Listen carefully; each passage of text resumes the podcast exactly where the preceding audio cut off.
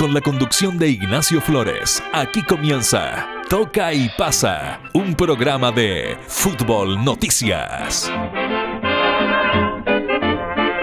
El 1930 fue un año especial. El 13 de enero de aquel año, Mickey Mouse, que ya había aparecido en cortometrajes animados, se estrenaba en las tiras cómicas. El 18 de febrero, mientras estudiaba unas fotografías que se habían tomado al cielo nocturno, Clyde William Tombaugh descubre Plutón. En las radios, lo que más sonaba era el jazz, el swing y el tango, que de la mano de Carlos Gardel adquiría cada vez mayor fuerza a nivel internacional.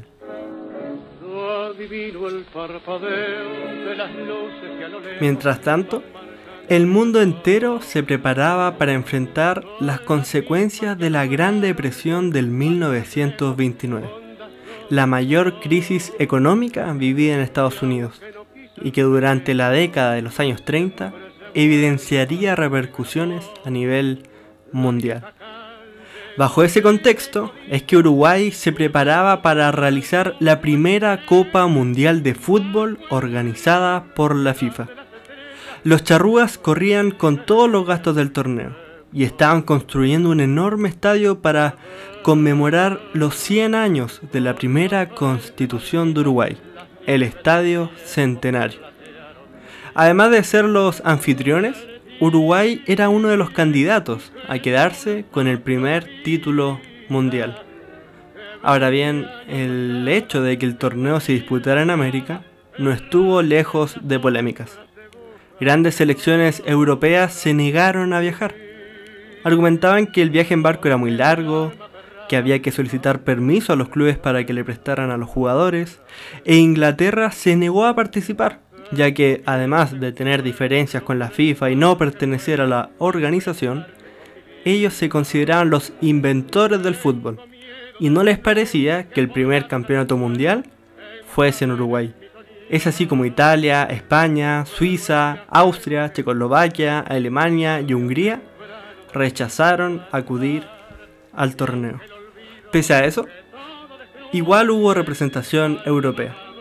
Francia, Bélgica, Rumanía y Yugoslavia. A estas cuatro selecciones se le sumó la selección anfitriona, además de Perú, Bolivia, Brasil, Chile, Argentina, México, Paraguay y Estados Unidos. De esta forma, un torneo que estaba preparado para disputarse con 16 selecciones se terminó realizando con la participación de 13 de estas un grupo de cuatro y tres grupos de tres. Los líderes de cada grupo irían a semifinales.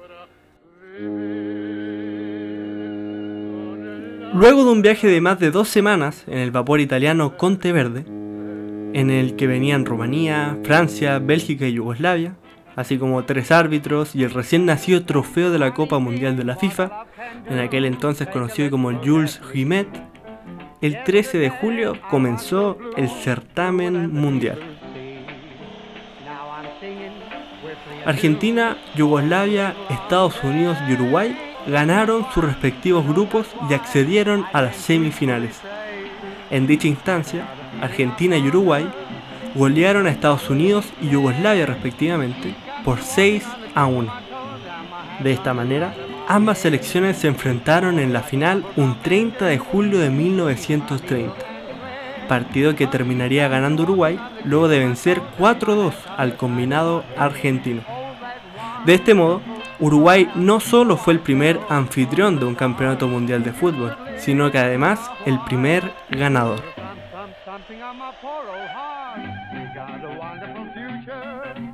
Desde el 1930 a la fecha de este podcast, han transcurrido 90 años. Mickey Mouse sigue siendo un éxito que traspasa generaciones. Algunos discuten si Plutón debe ser considerado un planeta o no. El tango, desde el año 2009, es considerado patrimonio de la humanidad. Uruguay volvió a conquistar el mundo en el famoso maracanazo del 1950, pero hoy se ve lejos de ganar un mundial. aunque presentó su candidatura conjunta con Argentina, Chile y Paraguay para ser sedes de la cita planetaria del 2030. 100 años después, ¿podrá conseguir su tercera Copa del Mundo en un torneo organizado por la FIFA? ¿Se repetirá la historia en el centenario?